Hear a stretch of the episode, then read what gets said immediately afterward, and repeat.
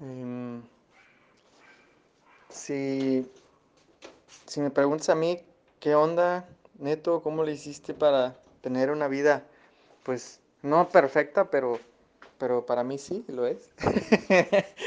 Sí, sí lo es porque ya medité en la mañana y porque me siento bien. Yo te diría que hay que aprender a ser humilde. Esa, esa es la clave. Hay un cuento que me encanta y este cuento dice así. Este era una vez un señor que no creía en Dios y este señor pues puso a el ego de copiloto en su auto. Imagínate que el auto viene a ser en esta analogía pues nuestro cuerpo, nuestro vehículo, ¿no?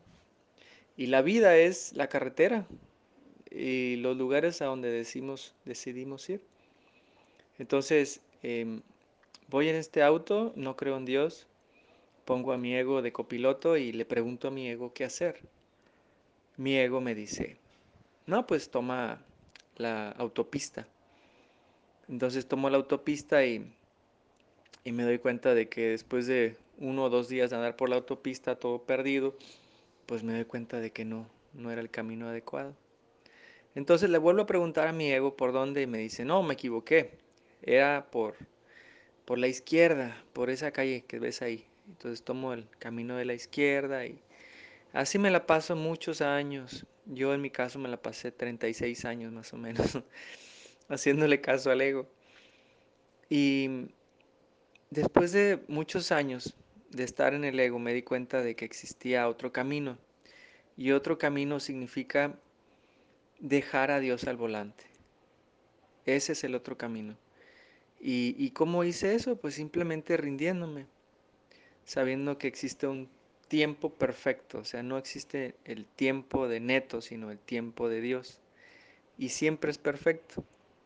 Entonces dejé de hacer mi voluntad, dejé de, de, de controlar el tiempo, dejé de, de decirle a Dios por dónde irse, porque esa es otra trampa en la que caí. En algún momento de mi vida puse a Dios de piloto, pero yo le decía por dónde irse, imagínate. O sea, no era Dios el que estaba de, piloto, era yo y un ego con traje de Dios. O sea, me estaba haciendo un chacoteo mental que nadie se la creía más que yo. nadie se engañaba más que yo. Entonces, ese es, ese es otro engaño, creer que voy a lograr mis objetivos desde un ego, ¿no? Desde un pseudo ego. O también otra opción es, le pido ayuda a Dios solamente cuando estoy en problemas. No sé si te ha pasado a ti, pero cuando yo tengo diarrea y comí algo que me hizo mal y estoy vomitando o con mucha diarrea, y es cuando me acuerdo de Dios y le digo, ay Diosito, por favor ayúdame, te prometo que ya no vuelvo a comer chile. y luego ya sales del problema y luego te olvidas de Dios. Y esa es la otra opción, ¿no? Imagínate recurro a Dios, lo tengo ahí de, copiloto de Dios, pero nada más le pido ayuda cuando tengo problemas. La cuarta opción es todas las mañanas. Primero mi paz y después lo demás. Hoy en la mañana mi mente condicionada me dijo, hoy este va a ser el primer día que no hiciste tu libro, este, llevas cuatro capítulos, pero quedaste de comprometerte contigo mismo, de hacerlo desde muy temprano. Y hoy tuve que ir a dejar a mi hijo a la escuela, entonces eh, ya dejé a mi hijo a las 7 y tenía dos opciones. Ir a meditar, porque me gusta meditar cerca ahí de, de la escuela de mi hijo, hay un lugar donde hay un arbolito, ahí me gusta meditar. Tenía dos opciones, irme a meditar o irme a escribir el libro, como si fuera lo más importante. Y luego me acordé de esta frase, Primero mi paz y después lo demás. Y entonces me puse a meditar. Abrí los ojos. Me dio ganas de hacer el audio que les mandé hace un momento. Y después llego a la casa y estoy fluyendo, no, no importa si escribo otro capítulo o no, porque sé que el instante santo siempre es perfecto. Pero esta percepción que tengo ahora de que este instante santo es perfecto es debido a que hice meditación. Ahora, ¿qué es meditar? Meditar es rendirte a los pies de un maestro que te enseña a estar presente. Yo no hubiera aprendido a meditar si no hubiera sido porque un día decidí rendirme. Y rendirme en esta analogía es darle el volante a Dios y decirle, tú maneja. Y es lo, es lo único que necesitas hacer para con cualquier cosa. Por ejemplo, me hablas también de finanzas aquí. Dices que en relación a mis metas, especialmente en mis negocios, me trazo una meta, pero siempre pasa algo y no logro concretar los negocios. Probablemente, no, no digo que lo estés haciendo, pero probablemente estés haciéndole caso al ego.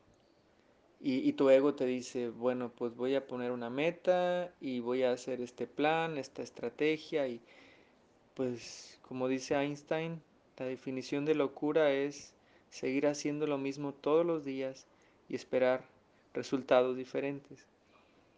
Te invito a que hoy pidas ayuda a alguien que sea muy bueno en los negocios. Por ejemplo, yo estoy ahorita tomando unas clases de masterclass. Es una página que cuesta 200 dólares anuales pero esos 200 dólares anuales que pagué entre yo y una persona, o sea, nos dividimos 100 dólares yo y 100 dólares ella, nos están haciendo, uff, nos están haciendo comprender tantos errores que he cometido en los negocios impresionantes. Ahorita estoy escuchando a Sara Blackley, la creadora de Spanx, que es una ropa interior para mujeres. Y digo, no manches, si yo hubiera sabido toda esta información de negocios hace unos años, no manches no sé, otro gallo me hubiera cantado. Pero como no existe el hubiera, eh, existe solamente el instante santo, pues aquí y ahora voy a empezar a hacer cambios en mis negocios gracias a esta tutoría que me da Sara Blackley. Entonces igual a ti, te invito a que en YouTube busques a mentores, mentores de negocios. Eso, eso de buscar mentores de negocio en esta analogía de el auto y si le doy el volante o no a Dios es lo mismo. ¿Quién es Dios? Dios es el que sabe. Dios el que ya está donde tú quieres estar. Dios es el que ya es lo que tú quieres ser. Y, aplica a todo, por ejemplo, cuando quieres tener buenas relaciones de pareja, pues ve con alguien que ya tenga una buena relación de pareja y pregúntales, ¿qué hiciste?